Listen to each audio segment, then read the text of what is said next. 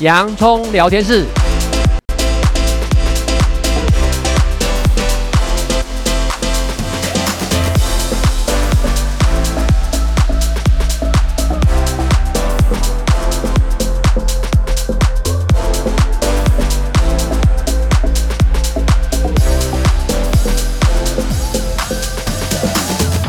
这里是洋葱聊天室。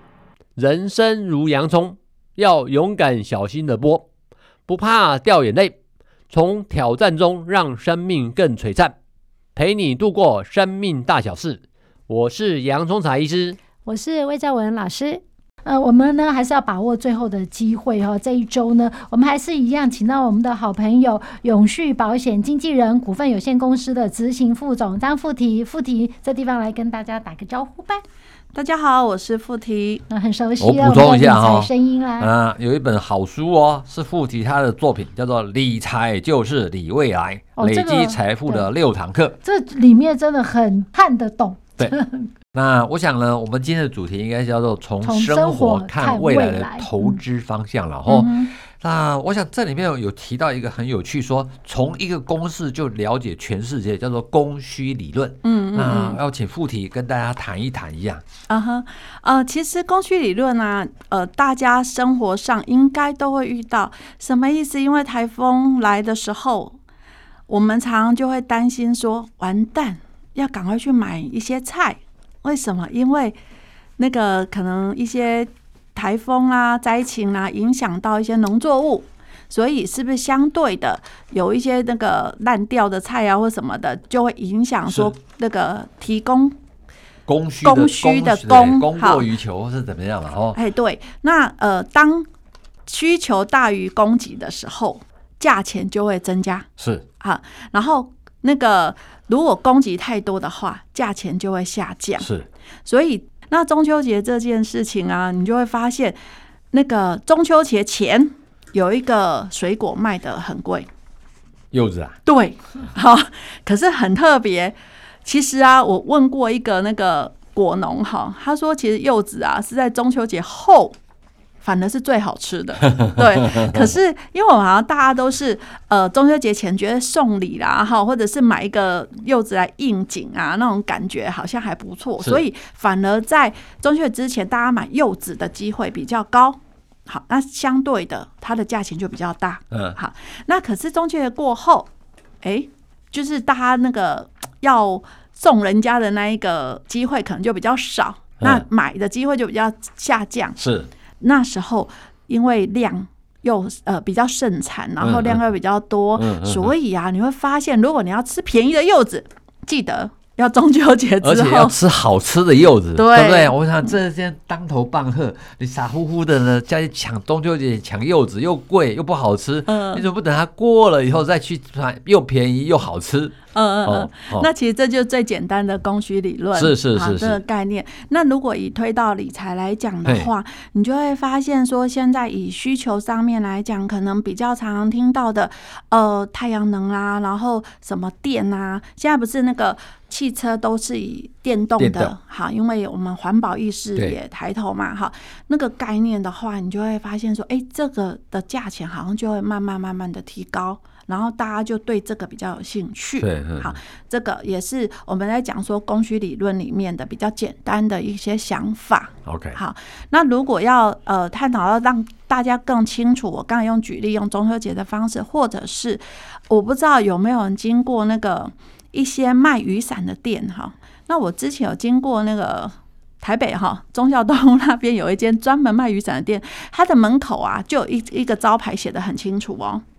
叫做晴天打折，对对，下雨天不打折，这就是最供需。对对对，他就告诉你说，你平常就要跟我买啊，好这样子。然后下雨的时候不好意思哦，这是你需要咯，所以我价钱就不打折。很棒的例子哦。嗯嗯嗯。那我来跟大家提一个很知识性的东西喽。你有提到说三项的经济指标指引你的投资方向，你提到利率、物价指数。经济成长率是不是给大家我们充电一下？是谈这三个事，因为其实现在不是美国都在谈升息、升息、升息吗？我想你这里面就写了很多很清楚的概念。嗯，呃，其实如果以这三个指数的话，一般我们最常容易接触的就是利率，利率好，利率的部分。那像现在目前的话，其实我们在利率上面会比较跟着全世界走。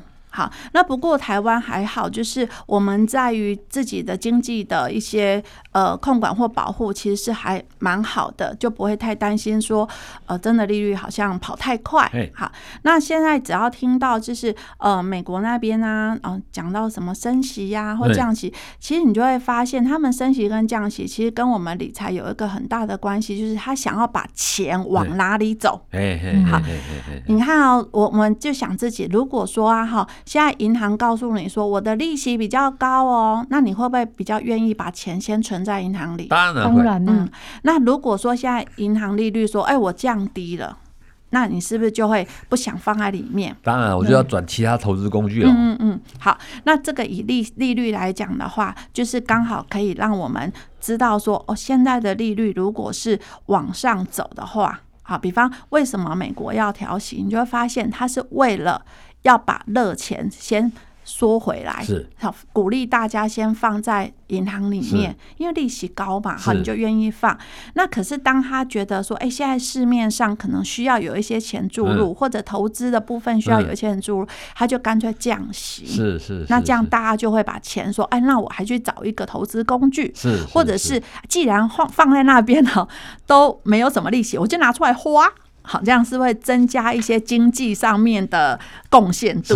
啊，这个是利率的部分。是是是是。那其他像物价指数这些，其实呃，可能一般人就比较不会去注意。那如果以这三个指数来讲，我还是会建议大家从利率上面就可以去思考一下，你的钱可以往哪里走。嗯，OK。利率利率是一个很直接、直觉的一个指标啦，这样子。对对。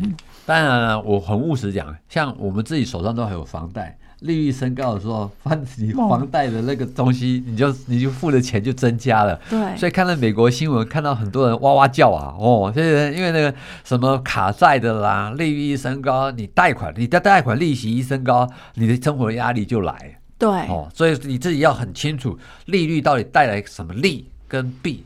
你要拿捏的很有概念哦。讲到这地方，我倒想问一个很直觉的问题，因为你刚刚在讲说我们在刷信用卡最好一次付清嘛，因为信贷是非常高的这样。但是房贷的话，当然一次付清的人是极少数，我们通常都会要贷款这样。那贷款的话呢，你认为呢？就是说我们的房贷呢，贷款的话，按照现在的这种台湾的这种社会现象，因为我知道贷款有十年、二十年、三十年。那第一个，我们是选择。什么样子的贷款会比较符合现在的这种状况呢？呃，如果以就是房贷的话，其实有一个很大部分的决定权在银行。嗯、好，那当然我们在选择的部分呢、啊，就是我个人建议，就是按照自己的负担。你如果把呃，我们同样贷一千万好了，你年期呀、啊，把它拉越长，是不是相对的每个月的给付会比较少？好，可是这个其实也要去计算说，那你相对付出的那个利率就会比较多，因为累累计加总嘛，哈，还有时间上面拉长。那另外呢，其实因为现在目前呢、啊，台湾的部分呢、啊，有很多在房贷的部分是有一些优惠的，比方你所得税呢，会有利率上面的一些呃三十万内可以把它扣掉。好，这样的概念。那另外，呃，我个人的话，如果在理财上面，我会比较建议是，因为这个算是一个支出。那我们相对的，如果可以慢慢的，反正固定支出之外，那你还有一些结余的钱，可以把它放在理财支出上面，反而是可以帮自己累积到一笔钱。所以，如果在考量上面，以你能争取到的，对银行的信用上面来讲，好，那可能就是年期它可以越长，然后利率相对比较低的话，那是对自己最有利的这样子。那我也建议不要太急着，好像一定要把钱，因为我们我们好像就是东方人、中国人哈，都喜欢把钱就赶尽快还清，还清，然后实际上就是会等于损失了一些政府的优惠啦。嗯嗯嗯，对，好，在这一段时间呢，我们请到了永续保险经纪人股份有限公司执行副总张富提啊，我们的好朋友呢，来跟我们谈未来理财。事实上呢，其实这个我觉得蛮重要的，因为这也跟我们的身心健康非常有关。那这地方呢，我们从呢一开始如何理财，那最后呢，我们现在呢聊到呢，哎，从理财看未来。那当然，我们每一个人都要追求一个金字塔的一个概念。理财有金字塔吗？对。我看这一题，这就很有趣哦。这个呢叫做建立理财金字塔。我们赶快听听附题，跟大家来说明一下。呃，理财金字塔哈，我们在讲说理财这件事，有小到大概呃，之前有提到说，就是要小钱变大钱。那实际上也有下到上，什么意思哈？理财金字塔，金字塔给人家的概念就是，它可以从以前，然后到现在屹立不倒。那实际上是因为就跟我们盖房子一样哈，地基很重要。我们在第一层的时候叫做财务安全的部分，可能把一些我们可能面临到的一些风险，好，把它规划好。那当我们遇到一些事情，比方呃可能疾病啊，或者需要呃就是长照的时候，这些支出上面呢，运用一些风险规划，把它规划好。那这个第一步，好，那往上好。当我们把一些风险地基都规划好之后，我们是不是有多余的钱可以去呃规划一下我们未来的生活、未来一些梦想，包含其实一直在提的退休计划这件事。另外啊，其实我们每一个人可能包含到子女教育这件事情，要不要帮他也存一笔钱？好，这就是储蓄计划的呃其中一个。那另外有些人想要创业或者买车买房。这些都是在第二层里面去做储蓄规划的，对。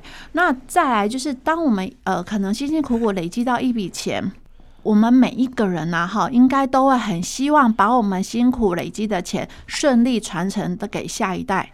好，因为这都是我们辛苦得来的这样的概念哈。那这里面最后一层，就最上面的，就是财富传承、税务规划的概念。这就是理财金字塔，由下到上有风险规划、储蓄规划跟税务规划。好，那很棒哦。接着呢，我记得你在谈那个风险规划的时候，你还有一两个重点，一个叫做人身保险不可少。嗯，第二个，你甚至说保费规划要多少？你有提到理财金三角，教你怎样分配。嗯嗯嗯，那我们是不是请你给说明一下？嗯、呃，这也很多人在问我的问题哈，就是嗯，那个我们常常听到说保险很重要啊，那问题是我到底要运用多少的资金或预算来规划保险这件事哈？那我这边给各位一个比较简单的叫做理财金三角的概念。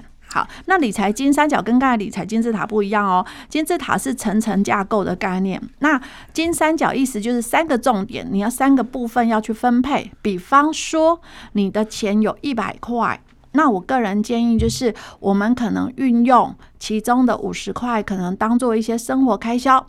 那其他的三十块钱，好，就是三十趴的部分呢，在规划我们第二层就是储蓄规划。哎，然后另外啊有。二十趴拿来做我们的风险规划，好，保险费的概念啊，这个就可以稍微去做计算。那可能有些人在市面上有听到说，哎，理财金字塔有人说什么六三一呀，就是运用我们十趴的那个收入去做保险支出，那跟我刚才讲的二十趴好像不一样。哎，各位，其实啊，因为我在理财保险理财这个区块已经是。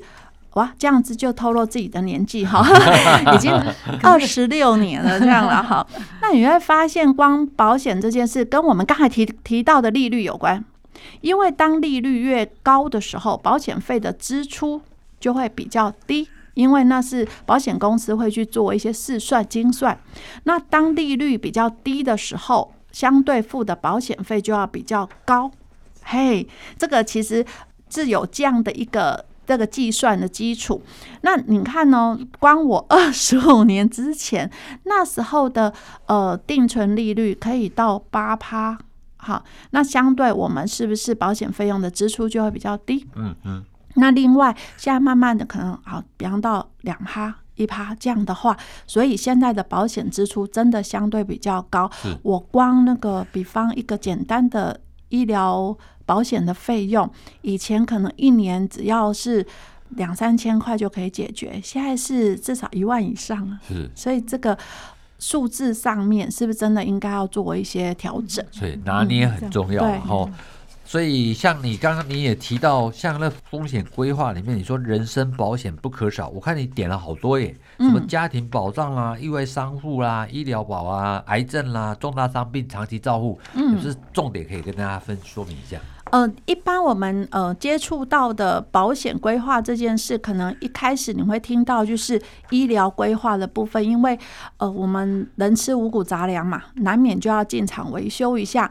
那虽然我们台湾有健保的部分，可是会发现说自付额的部分还是要自己付。是。那我们担心，呃，在自己支付医疗费用上面，或者是在医疗品质上面，我们希望可能有一些比较好的药啊，什么可能要自费的时候，至少是不用我们自掏腰包，是用保险来去做给付。好，这个叫做健康医疗的规划。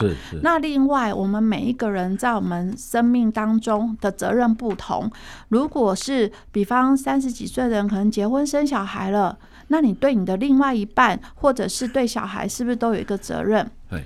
那这些责任呢？嗯、呃，把它换算成数字，就叫做家庭保障。对，好，那一般我们可能会用寿险去做规划。好，寿险做规划，比方我们算一算，可能呃，假设然后我常常举例说，假设我昨天不在，诶，假设昨天不在，今天我们都还在哦，所以真的叫假设。好，那。其他的，呃，在保险规划里面呢，我常讲说哈，保险不是为了死去的人，而是为了活着的人还要继续活下去。好，那这句话真重要。你的另外一半或者小孩，尤其小朋友的部分，你当然希望他可以好好的长大。嗯，好，那他总是要活下去，他要生活费用，所以我们去计算一下，这个小孩子可能到他独立。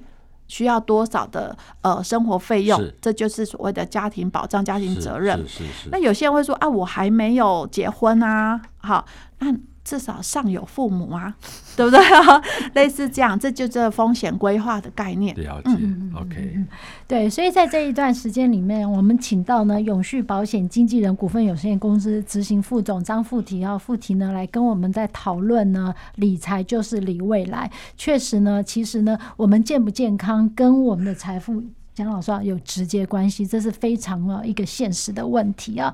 但是呢，最后还是要提醒听众朋友，如果呢你觉得对这一部分呢真的很有兴趣啊，有一本书真的是你看真的都可以看得懂，不是给专家看，是给我们一般人看的，就是理财就是理未来，累积财富的六堂课哈。那富提这地方，他根据他他超过呢二十年以上的资深达人的经验啊，来为我们写下这一本书啊，是非常浅显易懂的。最后还是提醒。大家真的是有梦最美，但我们要逐梦踏实。逐梦踏实，请你呢先读一点呢真正的有实物实战经验的一些好书。嗯，谢谢大家今天的收听，这里是洋葱聊天室，欢迎下一次继续收听。